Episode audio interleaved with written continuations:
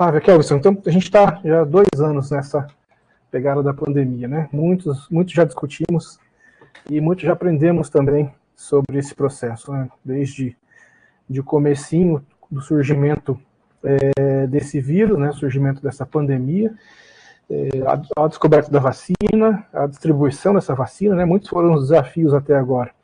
E a hora que a gente estava caminhando para uma é, para uma finalização, entre aspas, né, dessa, de, desse cenário, é, vem essas, essa nova variante, né, que traz uma, é, uma dinâmica nova, aí, nova não, é, que nos joga para trás né, na, na, dinâmica dessa, dessa pandemia, que é novamente é, um súbito aumento no número de casos é, da Covid-19. Né. Então, o que, que a gente é, tem, tem para compartilhar sobre essa nova variante. Né? Algumas, algumas instituições têm dito, né, especialmente é, algumas que a gente pesquisou do continente europeu, têm se referido à variante Ômicron como se ela pudesse representar o fim da pandemia. Como é que vocês dois analisam esse processo? Eu, assim, é, em relação ao SARS-CoV-2, eu, eu, falo que eu não arrisco aquelas previsões com, com aquela força com que eu arriscaria em relação a outros agentes, né? Ele é muito surpreendente sob muitos aspectos e a gente assim já fez altas previsões e já e já quebrou a cara, né? Então assim, eu percebo, a gente percebe analisando a evolução da, das variantes que elas caminham de uma forma geral né, evolutivamente, a gente tem que pensar que o desejo do vírus é o famoso crescer e multiplicar, né?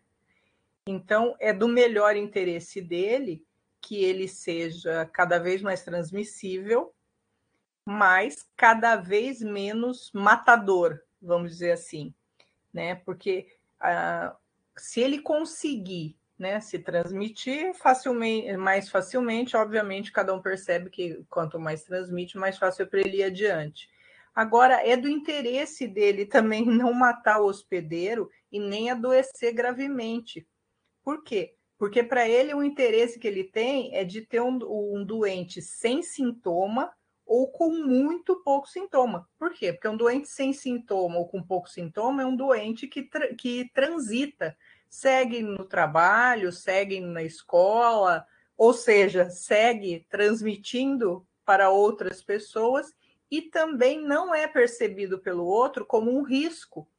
Né? Então, tudo isso é facilitador do, do vírus continuar se propagando. Então, eu, eu acredito que no melhor interesse evolutivo do vírus é essa tendência mesmo, mais transmissível e menos adoecedor e menos matador, né? Espero que, que o vírus concorde comigo.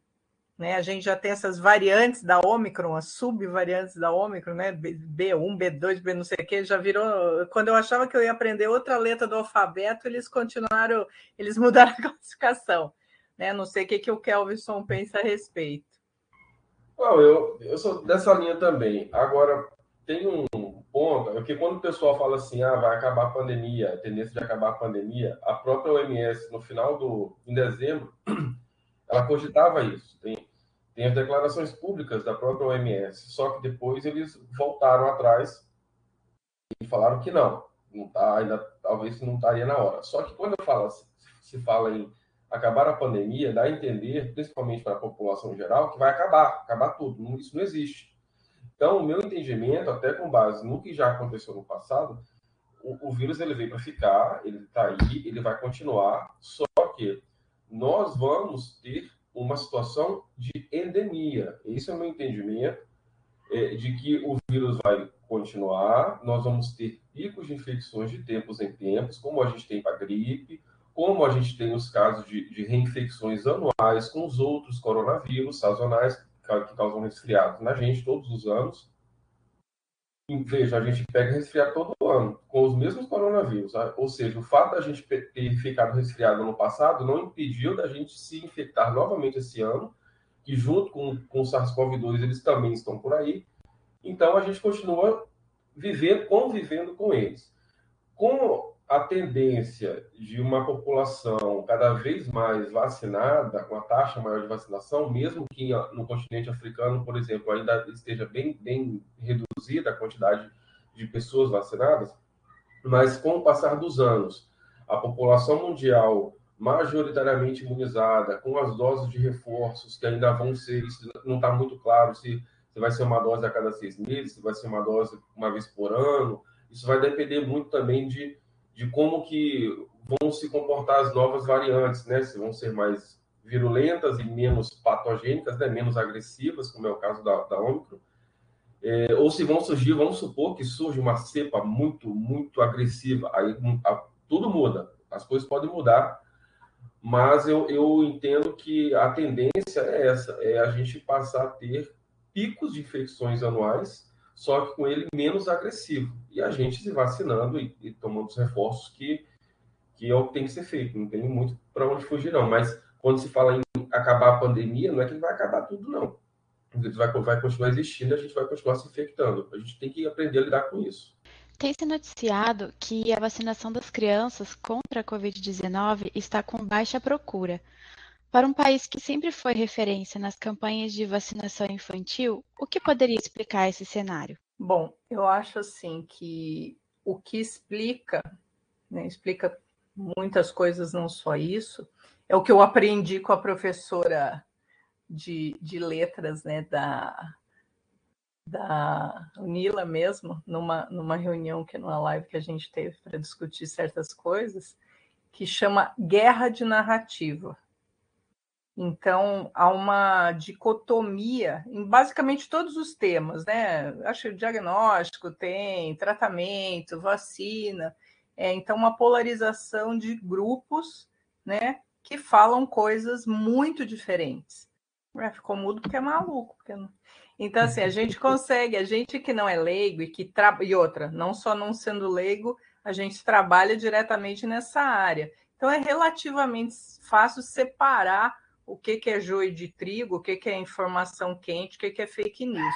Para a população normal, né, até a gente com escolaridade, com tudo, isso não tem essa mesma facilidade, porque é um assunto muito específico. Né? Então, o que eu mais ouvi de, de várias pessoas, de vários amigos, de colegas, de pacientes, assim, Flávia, a gente fica numa insegurança monstruosa, né? Então, em relação a tudo, a gente não sabe quem a gente escuta. Porque às vezes você tem um médico da tua confiança que fala uma coisa e o outro fala outra, e você e as pessoas ficaram perdidas nisso.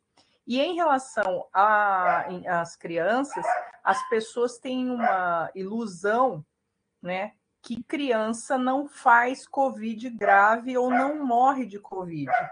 De fato, se a gente comparar uma criança com um senhor de 90 anos hipertenso diabético, obviamente as crianças fazem menos Covid grave. Mas a hora, como agora, que a gente tem uma variante extremamente transmissível e que ela vai percorrer entre os vacinados com alguma dificuldade, ela vai majoritariamente cair em cima dos não vacinados. E, no caso, as crianças que não foram vacinadas até o momento. Então, nós vamos ver um, um maciço número de crianças doentes, e entre elas vai ter o percentual de crianças graves, vai ter o, o percentual de crianças que vão ficar com sequelas significativas e que vão a óbito, tendo a, tendo a possibilidade de vacinar, né? Porque as pessoas não, não têm uma perce essa percepção de risco então elas falam: ah, meu filho não tem nenhum problema de saúde, então eu vou submeter ele à vacinação, a um eventual efeito colateral, quando ele não tem risco de adoecer gravemente ou morrer.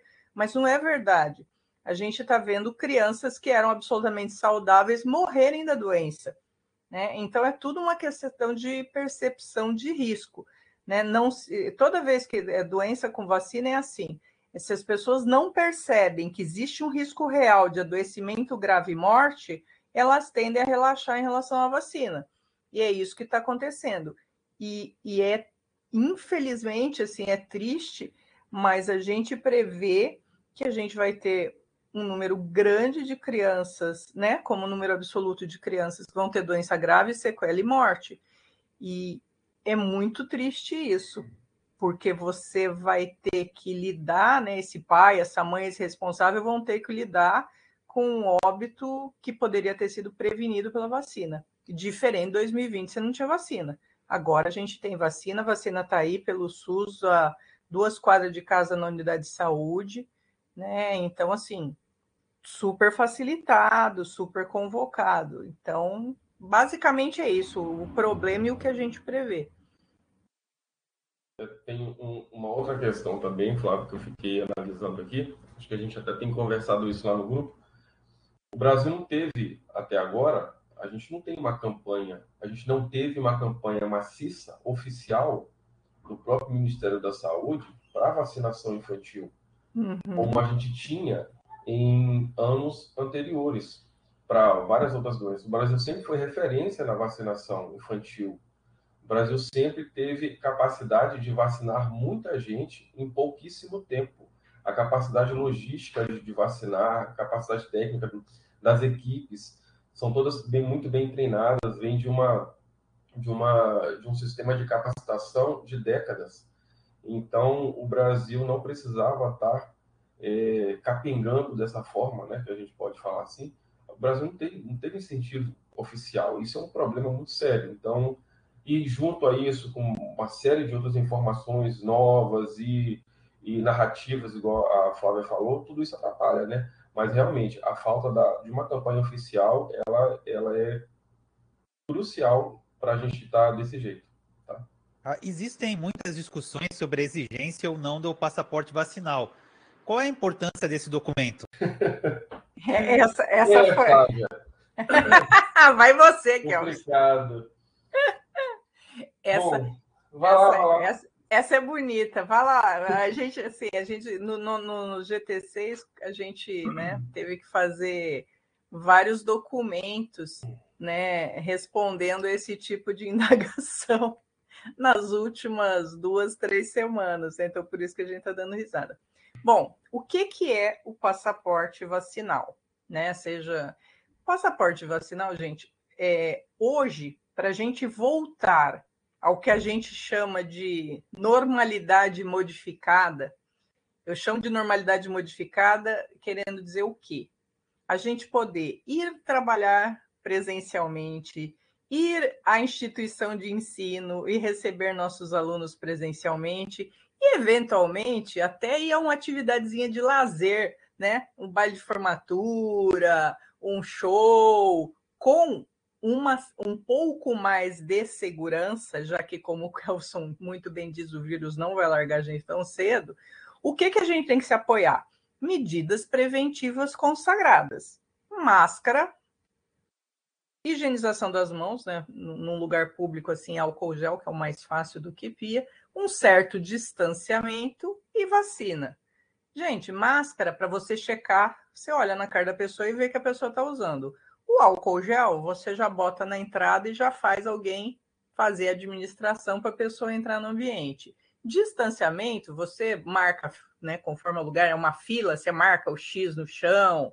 Se são mesas, você distancia as mesas uma da outra. Então, são coisas que é facilmente visíveis e aplicáveis. Como é que a gente vai, então, ao outro pilar, que é a vacinação, comprovar que aquela pessoa está vacinada? É o passaporte de vacinação. Por quê? Porque está posto que o vacinado, mesmo quando ele se infecta, ele é um transmissor é, inferior numa situação em que a gente tem um vírus altamente transmissível como o Ômicron, qualquer coisa que a gente ganhe, é com máscara, é com álcool, é com vacina, a gente tem que ganhar. Fora que o vacinado tem uma chance infinitamente menor de ter doença grave, de acabar no hospital, numa UTI ou morto. E não podemos esquecer que um paciente internado, seja em enfermaria, seja em UTI, ele tem um custo para a sociedade, tá? Não é um custo só para aquela daque, daquela família, tem um custo para a sociedade. Né? A maioria desses pacientes eles internam pelo SUS. Todos nós estamos, todos nós, todos nós mesmos estamos pagando essa conta.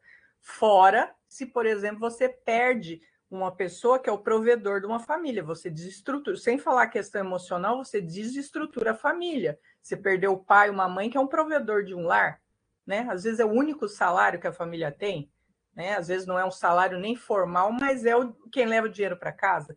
Então, assim, quando você tem essa, essa cobrança, o que você está fazendo é o quê? Incentivar o, a adoção de um pilar de prevenção entre todos os outros. É isso. Tem um ponto que o pessoal costuma pegar é, para questionar o passaporte vacinal, que é o fato do, do vacinado transmitir. Como a Flávia falou, ele transmite bem menos, por menos tempo. Tem uma menor carga viral e transmite por menos tempo. E o pessoal usa muito desse argumento. Inclusive aqui na cidade mesmo, a gente tem visto o pessoal questionar é, falando que o passaporte vacinal atrapalha, atrapalharia a economia da cidade. Isso, isso, é um equívoco muito grande, porque a pessoa vacinada, pensa só, se você tem uma maioria da população vacinada, você sabe que a vacina ela previne ela, uma, uma ocupação maior de leitos de UTI. Então, um dos motivos que faz uma cidade fechar ou não, ter lockdown ou não, ou o prefeito vir a restringir a circulação de pessoas em bares, né, casas noturnas. Ah, vai entrar só 30%, vai fechar, vai fechar 10 horas da noite, não, vai fechar meia-noite, vai fechar 8 horas da noite, como aconteceu no ano passado. Até o início desse ano a gente teve restrições. O principal fator para fazer essas restrições é a ocupação de leito. Então, se a gente vai chegando no limite de ocupação de leitos de UTI, é natural que a prefeitura vai fazer esse tipo de coisa. Se você tem a maior parte da população vacinada, você tem uma menor chance para chegar nesse limite. Então, você vai ter números de casos acontecendo, você vai ter ocupações de leitos, mas não naquele nível que estava. Ou seja, a prefeitura não vai precisar fechar nada, ela não vai precisar restringir circulação de pessoas. E isso só é possível se a maioria da população estiver vacinada. Então, diretamente, a vacina auxilia para a economia da cidade continuar funcionando bem é completamente o oposto do que o pessoal acha, que a pessoa tem que apresentar um, um, um comprovante de imunização, vai atrapalhar a economia, não atrapalha nada, ela só ajuda. Então é, é um equívoco que isso tem que ser corrigido, tem que ser compreendido para todo mundo.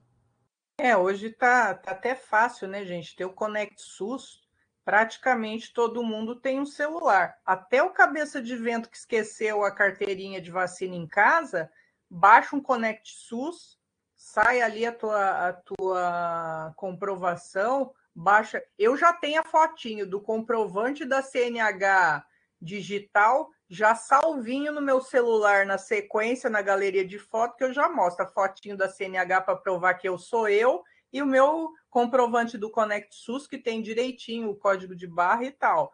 Né, já já fiz, fiz bom uso disso e transitei, e é uma coisa rapidinha, papuf, eu já boto na sequência, né? Quem está fiscalizando isso na entrada do evento já vê bem fácil, dificulta nada. Se o cabeça de evento esquecer, ele pega o Wi-Fizinho ali da, do próprio estabelecimento já baixa na hora.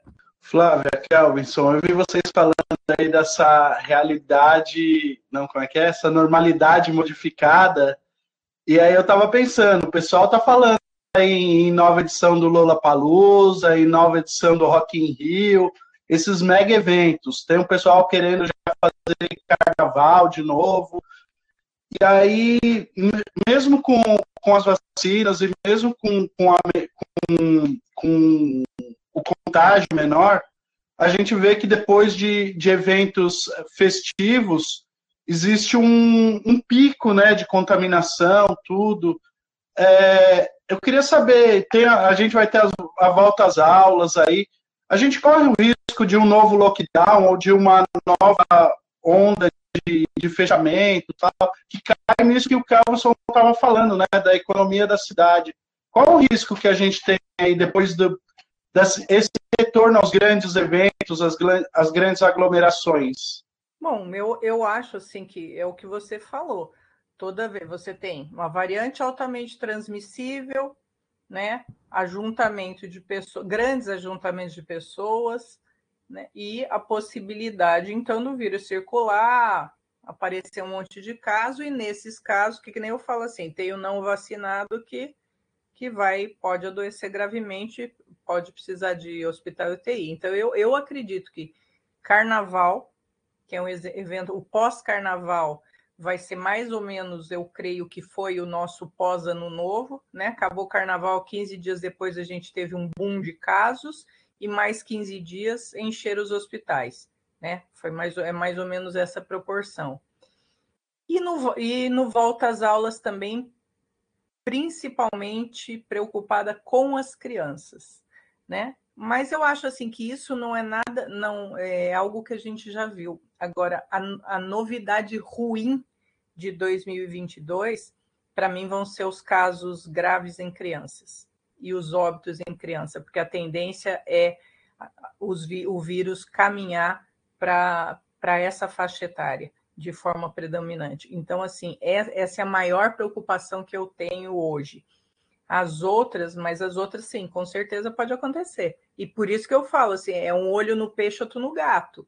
Então você tem que olhar o número de casos e tem que ver a ocupação de leitos, e de repente ter que reativar leito, é, modificar a estrutura de atendimento, né? tem, tem que ser uma estrutura muito dinâmica e facilmente manejável. Eu acho que Foz está tá levando isso bem, né? Está conseguindo jogar bem tanto com a parte. Né? Eu gostaria que tivesse um pouco mais de, da central, protagonismo da central telefônica da telemedicina, que eu acho que evitaria muito acúmulo nas UBSs de casos leves, né, que poderiam ser resolvidos pelo plantão telefônico barra telemedicina.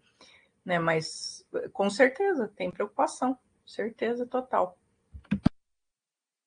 Tem um, um ponto aí que a gente tem que levar em consideração a curva de infecção da, dessa nova onda aqui no Brasil. É, se a gente for levar em consideração o que aconteceu no Canadá, no Reino Unido, que são países que têm a taxa de vacinação próxima do, do Brasil, o que, que aconteceu?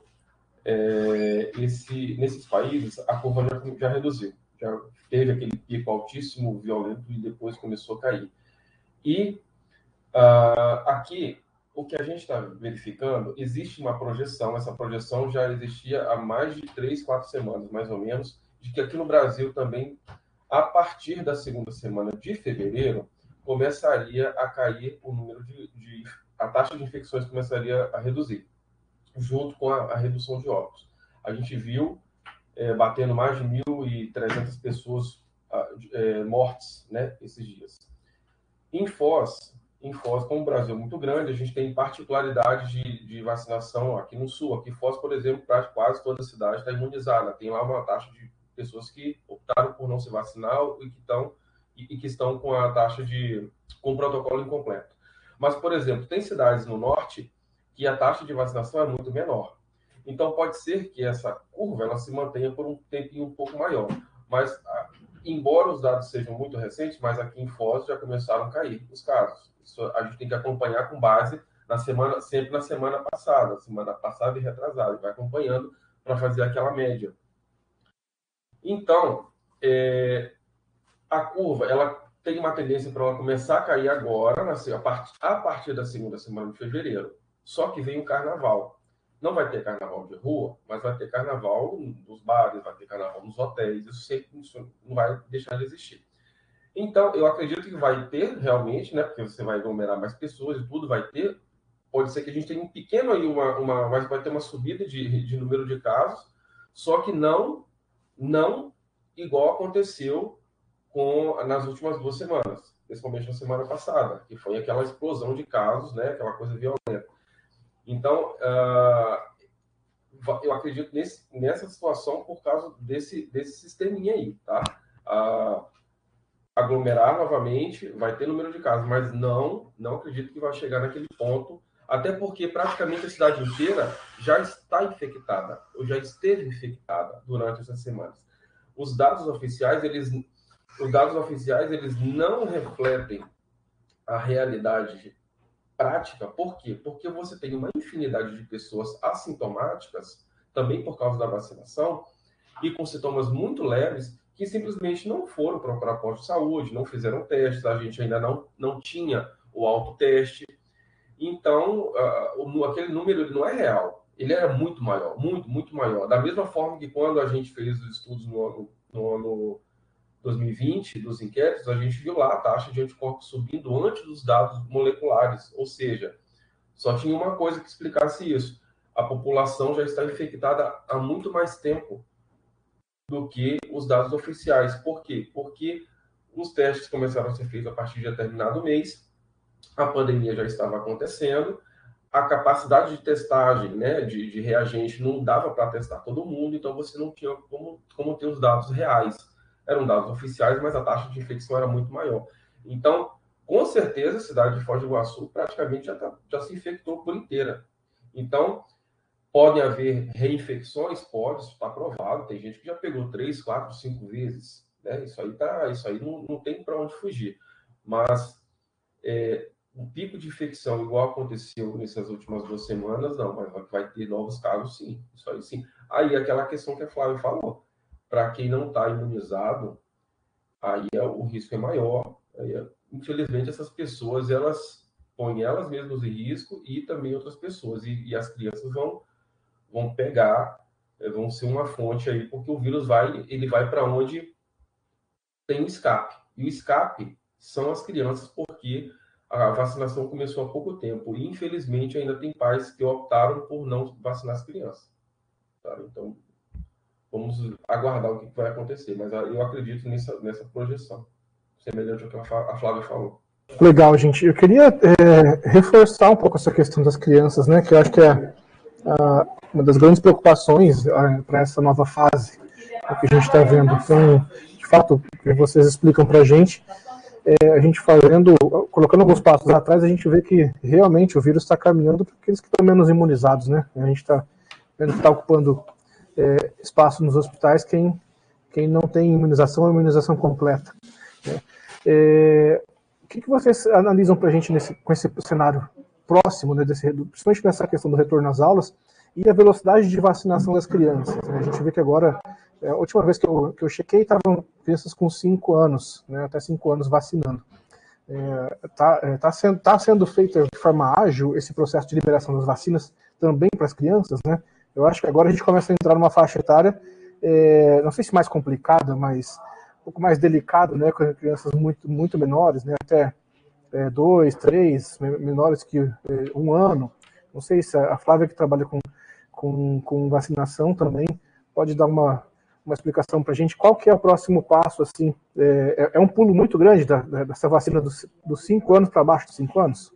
Então, a questão do, não é a falta de agilidade do sistema, o sistema está muito bem preparado e as, as vacinadoras, vacinadores, a Rede Frio, está tudo muito organizado e muito rápido.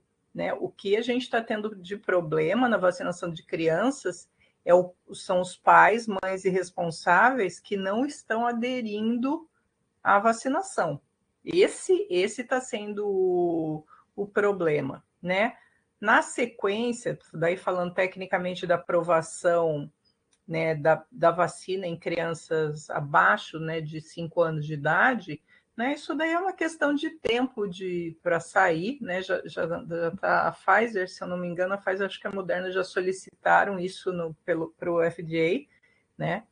E é uma questão de tempo, acredito que vão ser aprovadas, né? Daí vai, vai seguir toda aquela aquele processo. Mas atualmente a gente tem vacina a partir dos 5 anos de idade. Seria, vamos dizer assim, a criança em idade escolar né? Tudo bem que hoje tem um ensino infantil, eles vão menorzinho para a creche, para as escolas, mas a criança na fase de alfabetização para cima, ela tem vacina.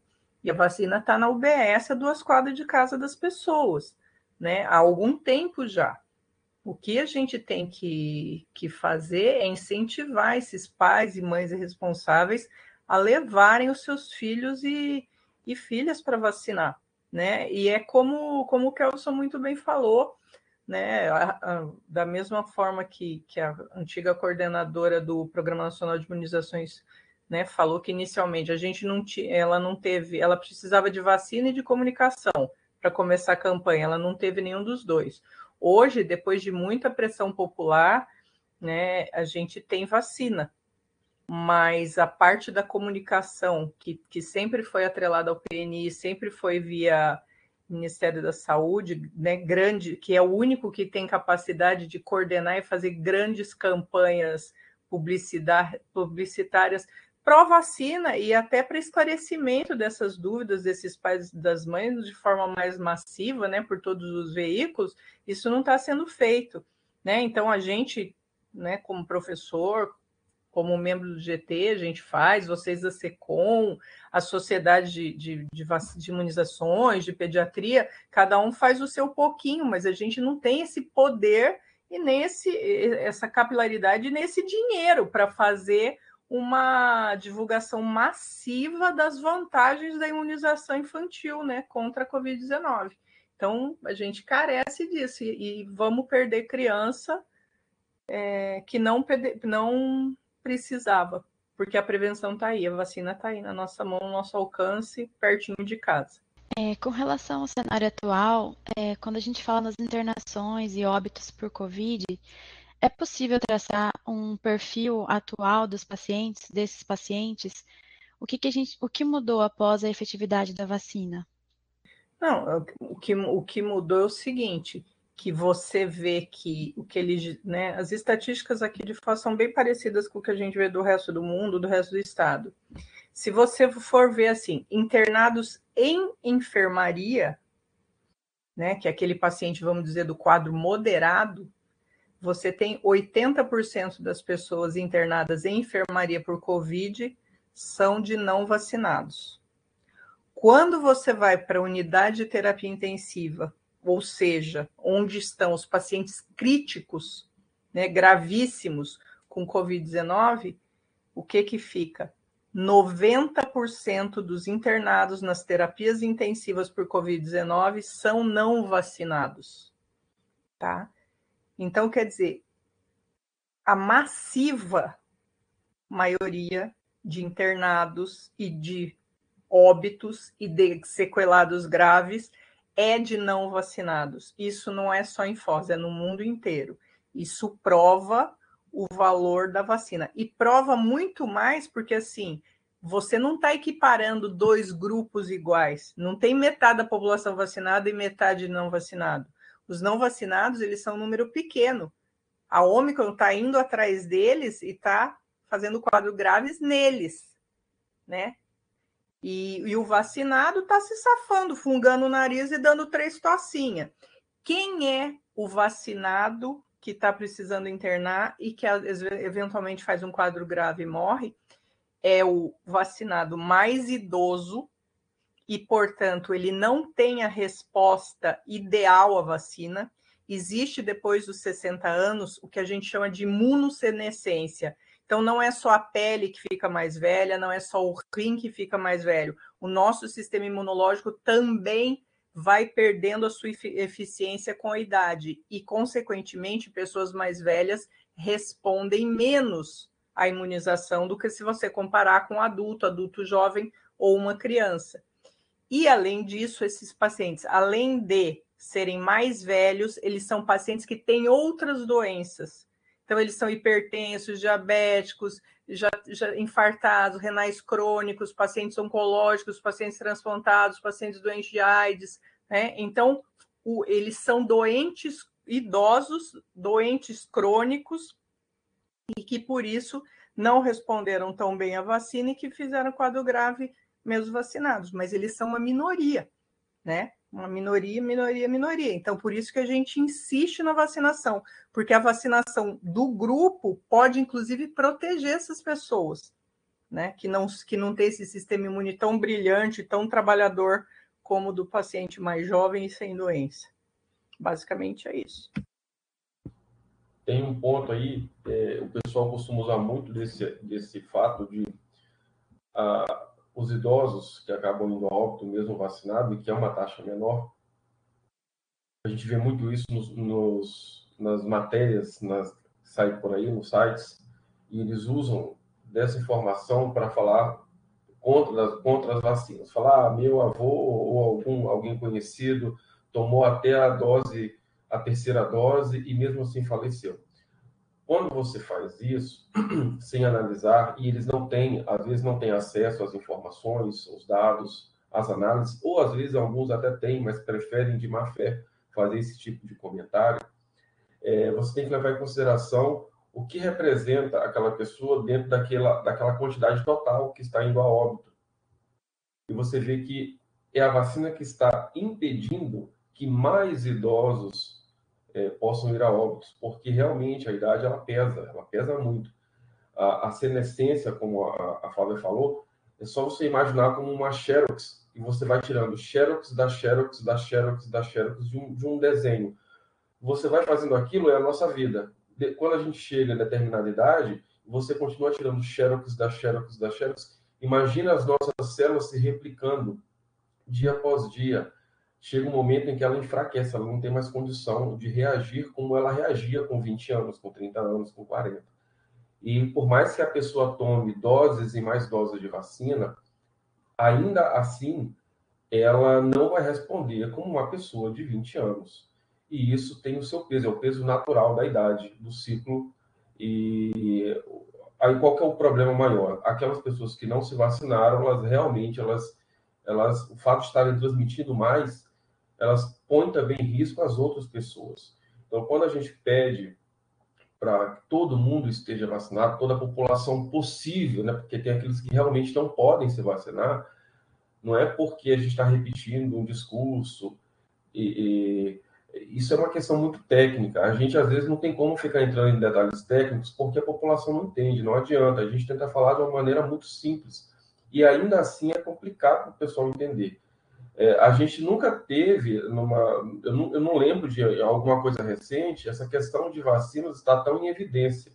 Você falar de testes clínicos, testes em animais, como a vacina funciona, como que aquilo vai interferir. Nós tivemos jornais tentando mostrar como é que, que a, a vacina age no organismo, fazendo matéria de arte muito boa para tentar mostrar para a população como aquilo funciona. E ainda assim, é, não é tão simples. É simples para a gente que está aqui, eu e Flávio, a gente é da área, trabalha com isso, mas é complicado. Então, se você pega o, o fato de ter é, vacinas novas no mercado que foram, que foram produzidas em um, um curto espaço de tempo, comparado com outras, somado a uma série de informações que, que muitas pessoas não dominam e mesmo assim vão falar e acabam falando bobagem, tudo isso prejudica. Então, esse fator da a idade, ela realmente pesa muito. E quando você vê as pessoas falando, usando desse argumento, ah, meu avô tomou as três doses, mesmo assim faleceu, ela, ela não tem noção do quanto ela joga contra, sem saber, ou de má fé, é, para que outras pessoas não tomem sua dose de reforço. Isso atrapalha bastante. É, agora transcorrido aí quase dois anos da pandemia, Quais são as descobertas mais recentes sobre a evolução do vírus da Covid-19 e as tecnologias das vacinas? O que de mecanismo evolutivo? Eu não sou o brilho. É, o, o que você tem, o que a gente, eu acho que a gente ganhou muito, né, foi na questão do sequenciamento viral. Né? Isso não se fazia. Eu acho que essa parte técnica, né, dos exames dos testes de RT-PCR, dos painéis virais que, que incorporam o coronavírus e outros vírus, né, e do sequenciamento viral, que é para a gente, a gente conhece assim, não só que é um SARS-CoV-2, mas qual variante, de onde que ela veio e qual é a especificidade dela. Isso era uma coisa que para outras, outras pandemias e, e, endemias mesmo, a gente não, não tinha esse acesso. Hoje está muito facilitado, ainda é o exame caro, né? O Kelvin uma vez me disse que cada sequenciamento, o custo de um sequenciamento viral está em torno de mil, mil e duzentos reais, né? Mas por isso que a gente no Brasil a gente faz isso por amostragem, né? O pessoal da Fiocruz faz, os Lacens fazem, né? Mas ter essa ideia, é, ter essa noção né, da, da genômica ali do, do vírus é muito interessante, dessa evolução toda, né? A gente, em outras épocas, ia saber só que malemar que era, que era coronavírus, ia saber que era um vírus respiratório e olha lá, né? Então, esse grau de, de detalhamento foi super, super interessante. E as tecnologias de vacina, daí eu vou passar para o Kelso, que é o nosso o homem da, da biotecnologia. Eu sei, eu sei, eu conheço os mecanismos e sei administrar, e sei as indicações, contraindicações, efeitos colaterais, efetividade, mas esse, o Paranauê do modo de fazer, eu sei o modo de usar, ele sabe o modo de fazer. O, tem essa questão que a, que a falou, da, do sequenciamento, é, assim, primeiro que o vírus ele já está identificado, já agora tem muita coisa que eu acredito que o pessoal está trabalhando ainda, é o pós-infecção, né, a longo prazo. O que, que isso acontece? O que, que vai acontecer com a saúde das pessoas? Quais são é, vai aparecer alguma síndrome nova, alguma coisa. Isso aí é uma. É, essa pandemia, gente, é trabalho para uma vida, tá? Porque tem muita coisa que pode acontecer em pessoas, vamos supor, pessoas que ficaram meses internadas. O que vai acontecer com a vida delas, né? O que se pode se desdobrar dali em diante, daqui a um ano, dois anos? Então, são coisas que podem surgir. Mas a questão da vigilância genômica, eu acho que foi realmente um salto porque você consegue agora ficar monitorando e verificando se as variantes são, são mais virulentas, mais patogênicas, mais agressivas ou não. Porque não tem mais tanto assim, nesse sentido, é, é fazer esse acompanhamento, vacinar e seguir a vida. Agora, das vacinas, claro, a, a vacina de vetor viral, que é a, a vacina da AstraZeneca, a vacina de RNA, da Pfizer, da Moderna, elas foram as, a, a, o que se despontou, se despontou aí no mundo por causa da tecnologia. É, elas são dadas como novas porque é a primeira vez que a gente tem no mercado, no mundo, né, sendo liberado, vacinas com duas tecnologias é, que até então não eram utilizadas. O que, que a gente tinha antes? Que eram basicamente utilizado vacina em que o, o o microorganismo ele é vivo, só que ele é enfraquecido. É, por exemplo, vacina de tuberculose é um exemplo desse. É uma bactéria viva, só que ela é fraquinha. É, vírus é, inativado. Você pega o vírus e quebra ele por inteiro. Pega suas proteínas, mais o material genético e faz daquilo ali uma vacina. É, você tinha proteínas feitas por engenharia genética, as proteínas recombinantes, que já era uma, uma vacina pouco mais é, refinada, mas já não era uma tecnologia, já era uma tecnologia bem antiga, na verdade, mas era o que tinha um pouco mais de refinado. Você tinha outras, outras variedades, só que realmente a vacina de RNA e de vetor viral, ela despontaram. Elas não são tecnologias novas, novas, são tecnologias antigas. A vacina de RNA, ela vem, os estudos com RNA, a ideia de usar RNA para vacinar, ela vem desde a década de 80, desde 1980. Então, a empresa moderna, que tem uma vacina de RNA, que está testando uma, inclusive, agora para HIV, ela, ela já fazia uso do RNA para imunoterapia contra câncer. Essa era a proposta da empresa. A Moderna era considerada uma startup até poucos anos, e ela só trabalhava com isso. Quando surgiu a pandemia, ela simplesmente pegou uma tecnologia que ela já dominava há quase 10 anos e só aplicou para vacina preventiva, porque a vacina terapêutica para tra tratar uma doença é a mesma vacina preventiva, só muda a finalidade e alguns detalhezinhos na formulação, mas o, o, geral é praticamente a mesma coisa. Então, a população não tinha conhecimento, mas eram, te eram tecnologias que já estavam dando há muito tempo, trabalhando em laboratório, refinando, verificando questões de segurança, porque esse é o fator principal, a segurança desse material. E isso é o que a gente tem de, de, de maior ganho, assim, questão de tecnológica. E a rapidez que a gente consegue hoje fazer vacina. Você não tinha como, numa pandemia, você não tem como ficar esperando 5 anos, 10 anos. Senão a população, dependendo, ela dizimara, dependendo do, do microorganismo. Mas, é, então, assim, a gente conseguiu em um ano ter vacinas. Talvez na próxima pandemia, que nós vamos ter em algum momento, a gente nunca vai deixar de ter isso, mas espero que seja daqui muito tempo. Uma vacina ela seja pronta, fique pronta em três meses, porque a gente já vai, já vai ter uma base tecnológica muito sólida. Então, e uma facilidade, métodos diferentes de fazer.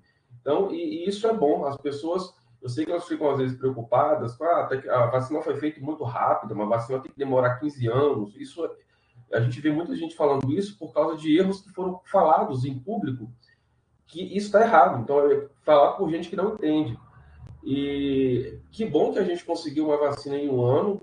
Seria bom que a gente conseguisse em seis meses. Muitas, a gente teria menos mortes. Só que, claro, com critérios de segurança, desde que a vacina ela consiga se mostrar eficiente e segura. Então, a tendência é a gente ter cada vez mais rapidez em produção e segurança dessas tecnologias. Então, as, as tecnologias não vão parar por aí. Existem já outras propostas de vacinas que ainda a, a, população nem, nem tem ideia de como que elas são feitas, mas mudar absolutamente tudo. Por exemplo, fazer vacina, ao invés de usar fábricas, você usar fazendas, você usar plantas, você fazer vacina a partir de plantas. É, é, são tecnologias diferentes, você usar vacinas por outros métodos de aplicação, que não seja só o injetável, nem o de gotinha. Então, tem coisas que estão sendo estudadas, já trabalhando, sendo trabalhadas há muito tempo.